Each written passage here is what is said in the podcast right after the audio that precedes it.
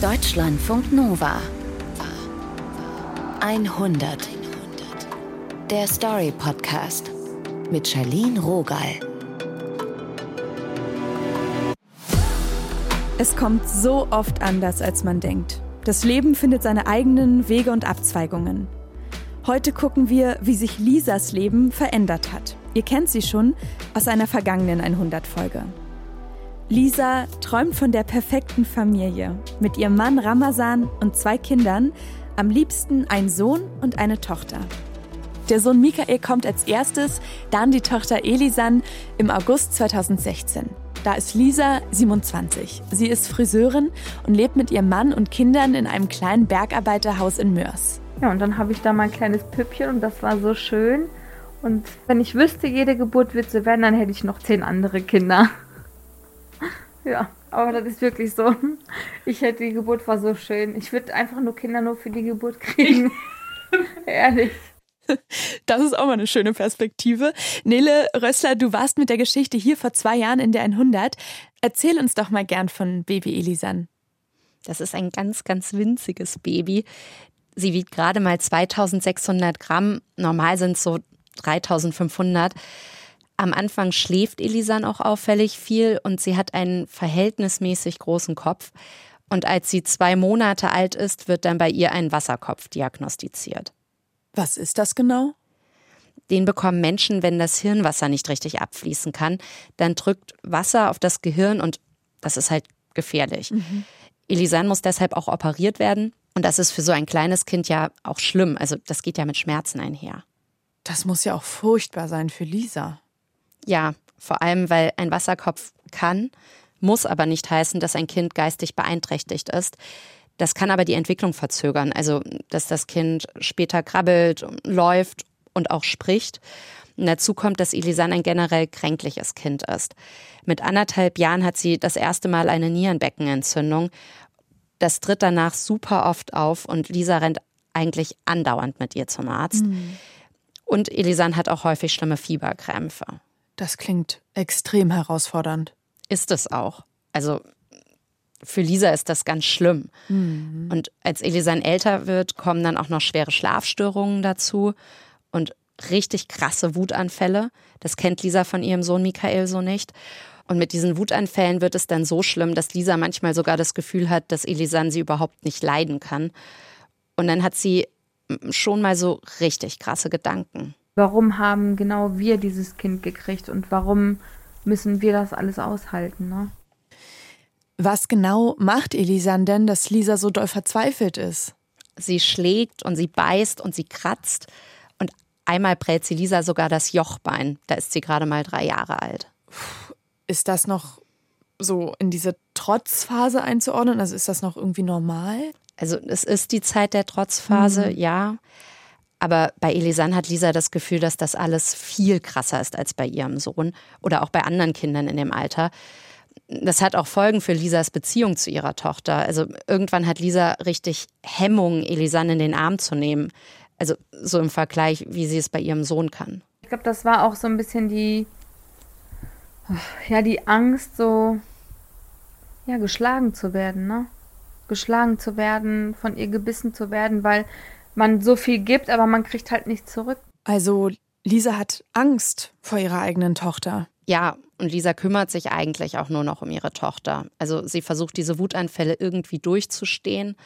Und eigentlich wollte Lisa auch nach der Elternzeit wieder in Teilzeit in ihrem Beruf als Friseurin arbeiten, aber das geht nicht. Elisans Betreuung beansprucht ihre ganze Zeit. Was bedeutet das für den Rest der Familie? Es gibt ja auch noch Michael, den großen Bruder.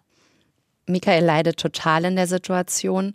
Am schlimmsten ist für ihn zu sehen, wie seine kleine Schwester sich selbst verletzt, indem sie sich zum Beispiel die Fingernägel oder Haare ausreißt. Das ist dann oft auch so, dass Michael ähm, weinend den Raum verlässt und sich dann auch schon mal im Zimmer einsperrt, im Kinderzimmer und dann auch selbst nach oben geht und weint, weil ihn das so verletzt, ne, seine Schwester so zu sehen.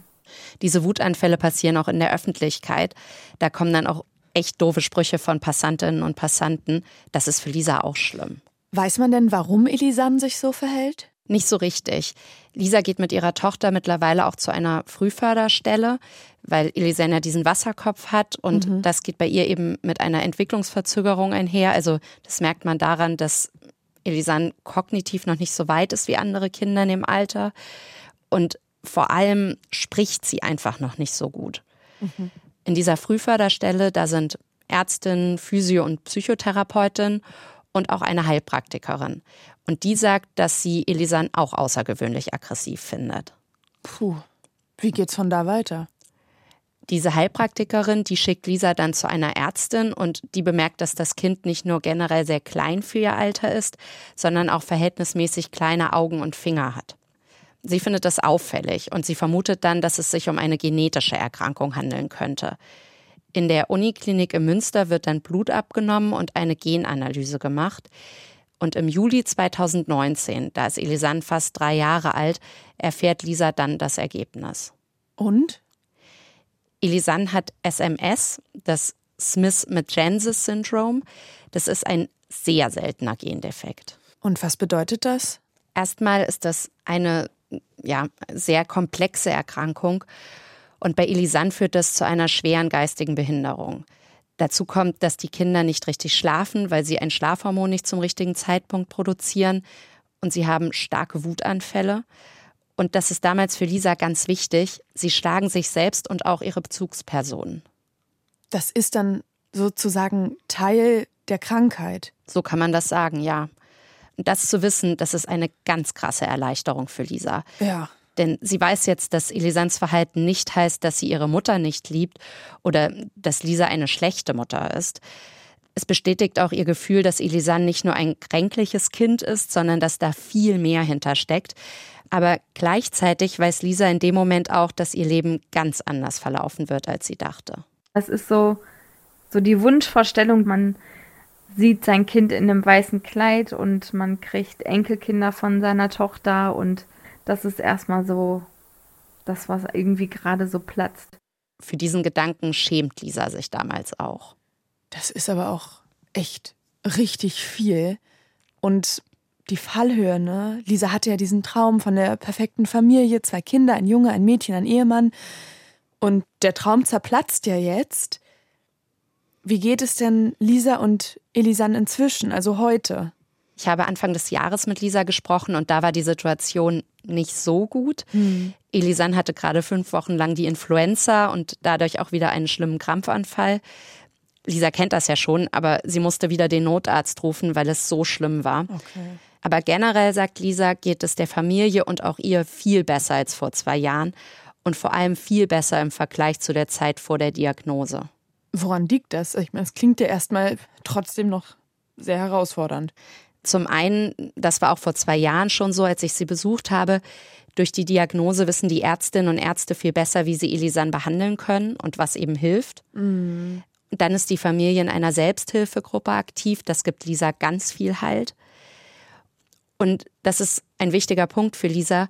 Im Vergleich zu vor zwei Jahren spricht Elisan jetzt viel besser. Also das heißt, wenn sie Bauchschmerzen hat, dann kann sie jetzt sagen, wo sie Schmerzen hat und das kann man dann gezielt behandeln.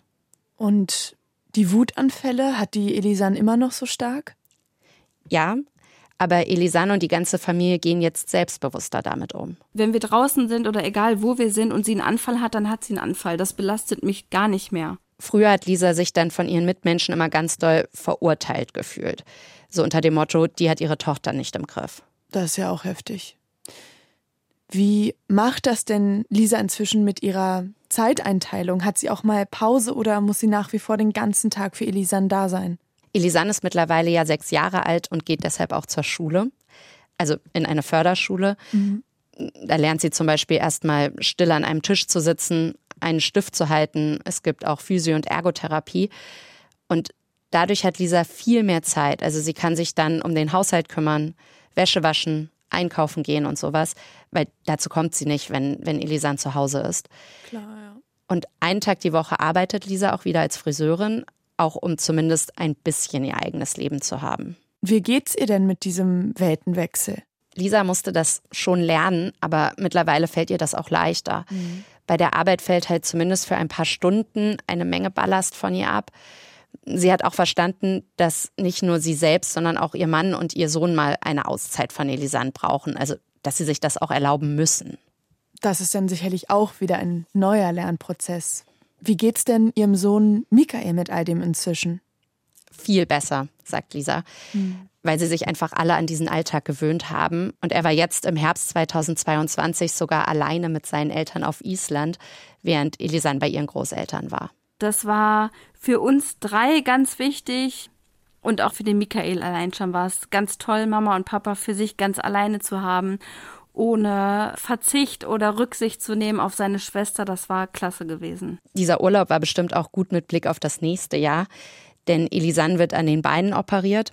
Das heißt, sie wird wieder jede Menge Schmerzen haben und vor allem sechs Wochen einen Gips tragen. Davor hat Lisa schon etwas Angst. Also in den Wochen wird es schlechter werden und schlimmer werden und dann weiß ich auch, wird es mir schlechter gehen und das Familienleben wird drunter leiden. Aber ich bin mir 100% sicher, dass wir das sehr gut meistern werden. Wir haben schon so viel geschafft und dann schaffen wir das auch. Wahnsinn, dieser Optimismus. Und krass, dass Lisa das so in sich finden kann, obwohl ihr Leben so ganz anders verlaufen ist, als sie sich das wirklich erträumt hat. Hut ab vor dieser Familie und auch vor Lisa die uns ihre Geschichte erzählt hat. Das Team um diese 100 sind Nele Rössler, Nilofer Elhami, Julia Roche und Norman Wollmacher. Wenn ihr eine Geschichte für uns habt, dann meldet euch gern 100 at deutschlandfunknova.de. Deutschlandfunk Nova 100. Jeden zweiten Freitag neu auf deutschlandfunknova.de und überall, wo es Podcasts gibt. Deine Podcasts.